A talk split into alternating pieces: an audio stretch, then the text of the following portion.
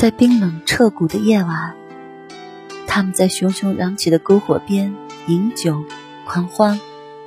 他唱起那首动人的情歌：“住进布达拉宫，我是雪域最大的王；在拉萨的街头流浪，我是世间最美的情郎。”他从他的歌声里体悟到了他发自灵魂的诚实。从此，那些灿烂如同云朵的情歌音律，和他俊美的容颜，就像刻在玛尼石上的六字真言一样。深刻的烙在了他的心头。他们似乎过上了无忧无虑的快乐生活。达瓦卓玛，他将她轻轻地搂进怀里，吻着她亮如黑漆的长发。佛爷，他娇笑如花的衔凝着她，在他怀里尽情的撒欢。不要叫我佛爷。叫我仓央嘉措，仓央嘉措，他幸福的喊着他的名字，如同灿烂的云霞绽放在沉静的天幕下。达瓦卓玛，嗯，他瞪大眼睛，仔细的瞅着他的眉眼，心底突然生出一股长长的惆怅。怎么了？他伸过手指。掠过他微微撅起的朱唇，没什么。他轻轻叹口气，我只是害怕，总是没有，总是没来由，没来由的觉得害怕。我不知道这种害怕到底源于何处，可是我还是觉得害怕。从早到晚，睁开眼睛。闭上眼睛，心里盛着的都是无尽的恐惧。恐惧？你为什么要恐惧？我们现在不是很幸福、很快乐吗？可我总觉着这一切都不是真实的。他将头紧紧的依在他的怀里。仓央嘉措，你说我们是不是真的能像你的父母一样？幸福快乐的相守在一起呢？为什么不能？我不是已经答应过你了吗？这个活佛我早就不想当了。等找到机会，我一定带着你离开这里。可为什么不是现在？现在，我知道你的心根本就不在我这里。他轻轻的推开他。满脸伤神的走向了冰寂的湖畔，玛吉阿米，他失魂落魄的追上前，将他紧紧的拥入怀里。相信我，我说的都是真的，我会为了你放弃所有的一切。玛吉阿米，他漠然的望着他，你心里爱的始终都是玛吉阿米。你只是把我当成了他的影子，对吗？他意识到自己失态了。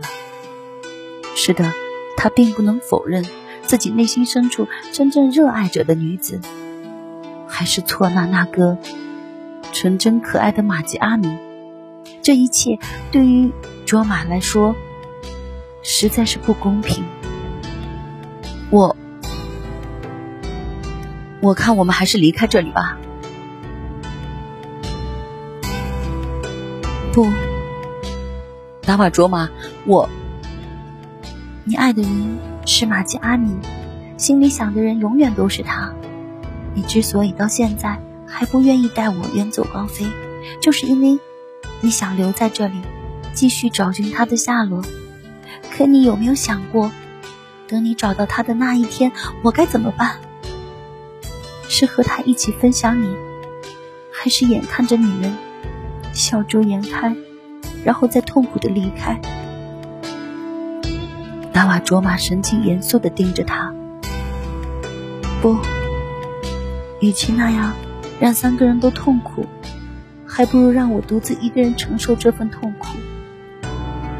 他飘然而去，踩着幽蓝的湖水，冉冉南行。达瓦卓玛，他灵犀而立，看被他踩过的水面波纹纵横翻滚，乃至逐渐的平息，再看不到一丝痕迹。他依旧心痛如锥，为什么自己心爱的女子都要离他而去呢？玛吉阿米，塔瓦卓玛，玛吉阿米！举起双手，痛苦的呼喊着，大汗淋漓，染湿了一床锦被。蓦然回首，哪里还有什么达瓦卓玛？还有什么篝火？原来只是南柯一梦。他轻轻的举起手臂，那串念珠。完好的戴在腕子上，不知他究竟有没有被梦中的女子动过、赏玩过？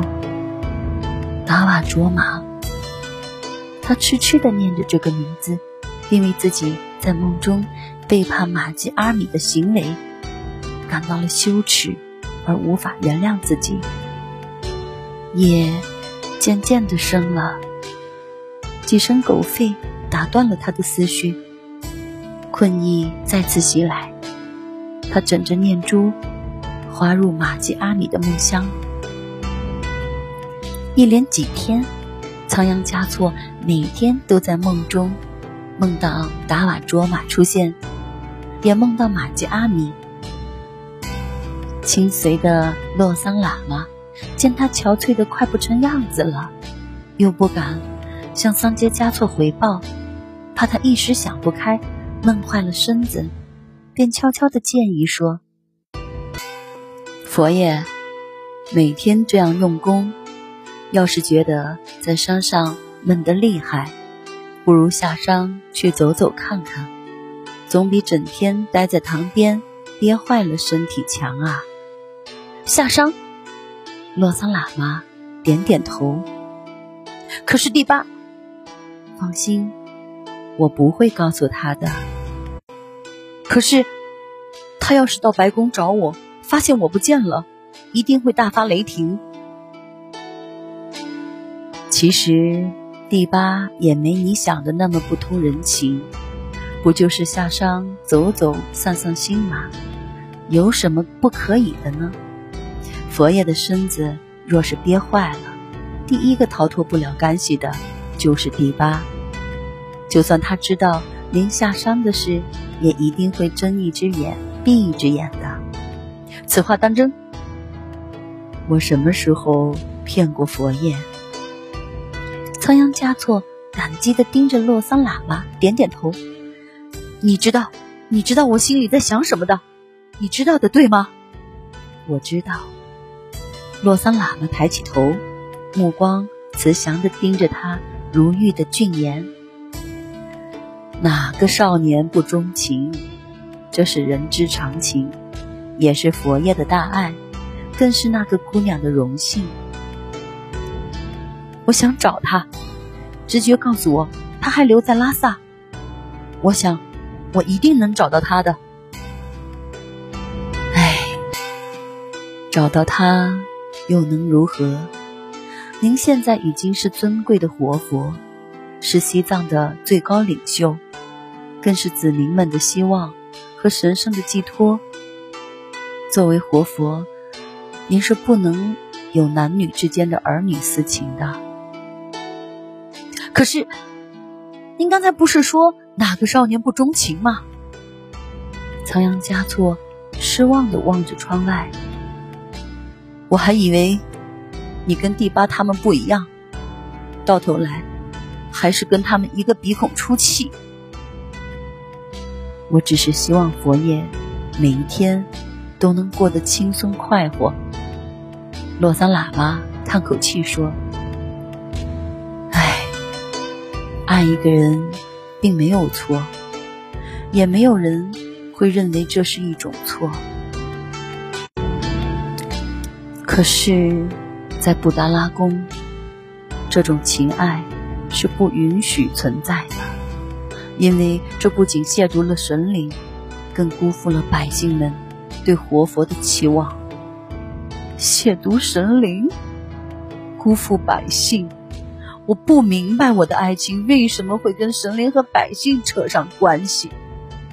仓央嘉措拂袖而起，难道就因为我爱上了一个纯洁美丽的姑娘，就是亵渎神灵，辜负了百姓？我的爱到底伤害了神灵，还是伤害了百姓？您谁都没有伤害，但您破坏了所有人的信仰。这是一个人，一个有信仰的世界。为了多数人的信仰，有时候是需要牺牲个人的幸福来成全大家的。佛爷，或许这就是作为一个活佛所应付出的代价吧。可我不想做活佛，你知道的，我一天都没有想过要当这个活佛。罪过，罪过！罗桑喇嘛在他面前跪了下来。佛爷，如果您心里不痛快，您就骂我几句，哪怕是打我几下也好。我求您了，千万别再亵渎神灵，别再亵渎您自己了。别说了，求您了。仓央嘉措微闭着眼睛，痛苦的朝洛桑喇嘛挥了挥手。您说的这些我都懂，以后我什么都听您的，和第八的就是。洛桑喇嘛喜极而泣，眼前这个孩子已然真正长大了。